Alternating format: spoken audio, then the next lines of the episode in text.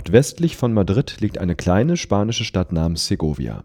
Der spanische Künstler José Antonio Abella hat für Segovia eine Statue angefertigt, die an eine Legende erinnern soll. Eigentlich.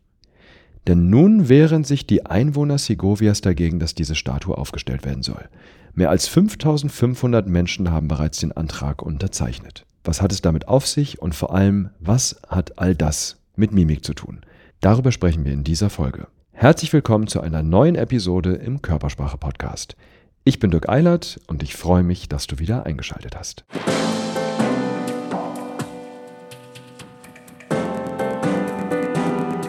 Sehen, was Menschen nicht sagen. Der Körpersprache Podcast von und mit Dirk W. Eilert.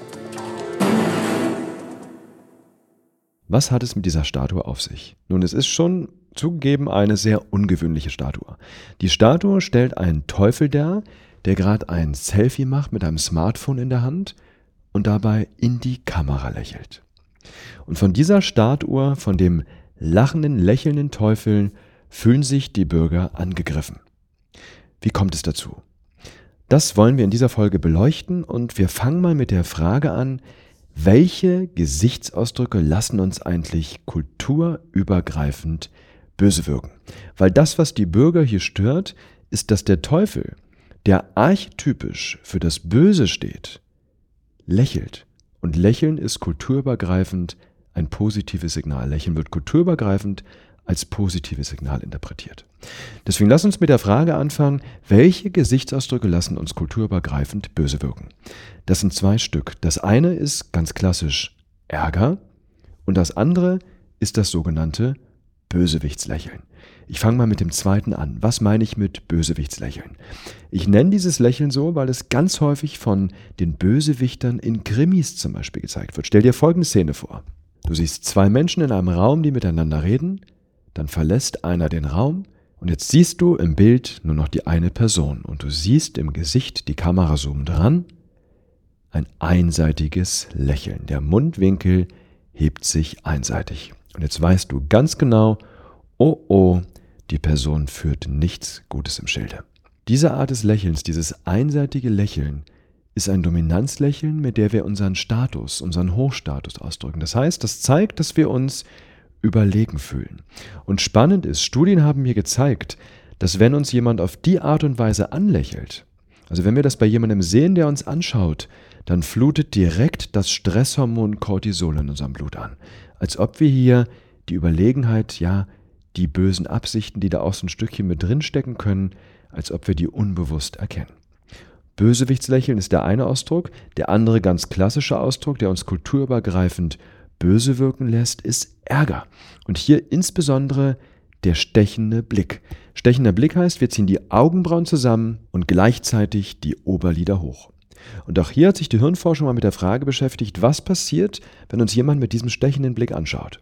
Und wenn wir diesen Gesichtsausdruck bei einer anderen Person sehen, dann aktiviert das direkt die Amygdala, also unser emotionales Alarmzentrum im Gehirn. Das heißt, wir gehen direkt in einen Alarmzustand. Und das lässt sich evolutionär auch ganz, ganz leicht erklären, weil die elementarste Frage aus Sicht der Evolution ist, wenn wir einen Fremden sehen, Freund oder Feind. In der Evolution war es absolut entscheidend für unser Überleben, schnell zu entscheiden, ob jemand böse Absichten gegen uns hat. Und dieser stechende Blick ist übrigens ein wichtiger nonverbaler Marker für einen potenziell bevorstehenden Angriff. Das ist sehr, sehr relevant zum Beispiel für Sicherheitskräfte.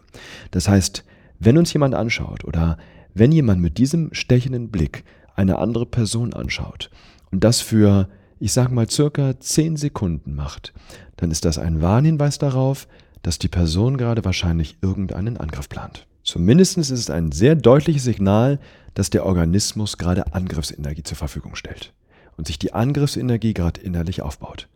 Wenn du magst, probier das mal direkt aus. Nimm dir einen Spiegel oder die Frontkamera deines Smartphones und mach mal diesen stechenden Blick. Zieh die Augenbrauen zusammen und gleichzeitig die Oberlider hoch. Und dann warte mal ein paar Sekunden und dann wirst du merken, wie in deinem Körper eine gewisse Angriffsenergie entsteht.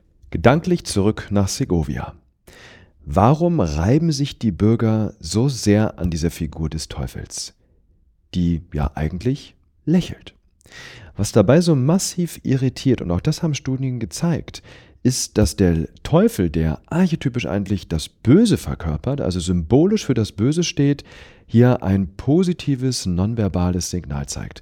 Und was die Forschung hier gezeigt hat, ist, dass wenn wir solche Signale wahrnehmen, die inkongruent zueinander sind, dann erzeugt das in uns eine Dissonanz. Das heißt, wir bekommen Stress, wenn wir solch eine Inkongruenz wahrnehmen. Und hier haben wir eben die Inkongruenz bedingt dadurch, dass wir einmal den Teufel haben als Symbol des Bösen und auf der anderen Seite das Lächeln als Symbol des Positiven. Zwei Dinge können wir aus dieser Sache lernen. Erstens, körpersprachlich widersprüchliche Signale lösen Stress bei uns aus. Zweitens die Frage, wie können wir freundlich wirken? Und das ist die ganz einfache Antwort, wenn wir freundlich wirken wollen, ist der leichteste Weg ein Lächeln. Und Studien haben sogar gezeigt, dass wenn wir bei anderen ein Lächeln wahrnehmen, ein Lächeln, was wirklich von innen kommt, ein Lächeln, bei dem die Augen mitlachen, dann senkt das bei uns nachweislich den Stressspiegel. Erkennbar daran, dass zum Beispiel auch das Stresshormon Cortisol sinkt. Das Ganze funktioniert aber nur, wenn das Lächeln wirklich kongruent, also stimmig ist. Wenn wir uns zum Beispiel ärgern und wir wollen den Ärger verstecken und lächeln jemanden an, dann nimmt der andere unbewusst diese Inkongruenz in unserer Körpersprache wahr und dann wirkt das Lächeln eben nicht echt, herzlich und öffnend, sondern es erzeugt Stress in der Kommunikation. Deswegen ist es durchaus sinnvoll, wenn ich Ärger spüre, diesen Ärger wertschätzend und konstruktiv auch auszusprechen.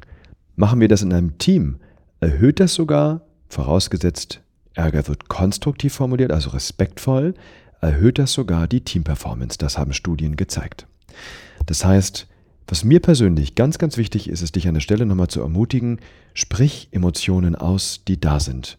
Nur so können wir wirklich wahrhaftig und authentisch sein. Ein Lächeln wirkt also nur positiv und öffnend auf andere Menschen, wenn es wirklich von innen kommt und kongruent ist.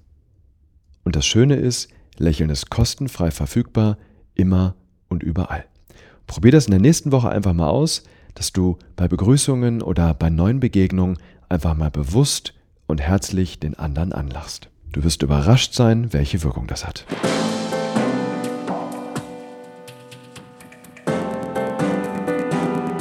Sehen, was Menschen nicht sagen.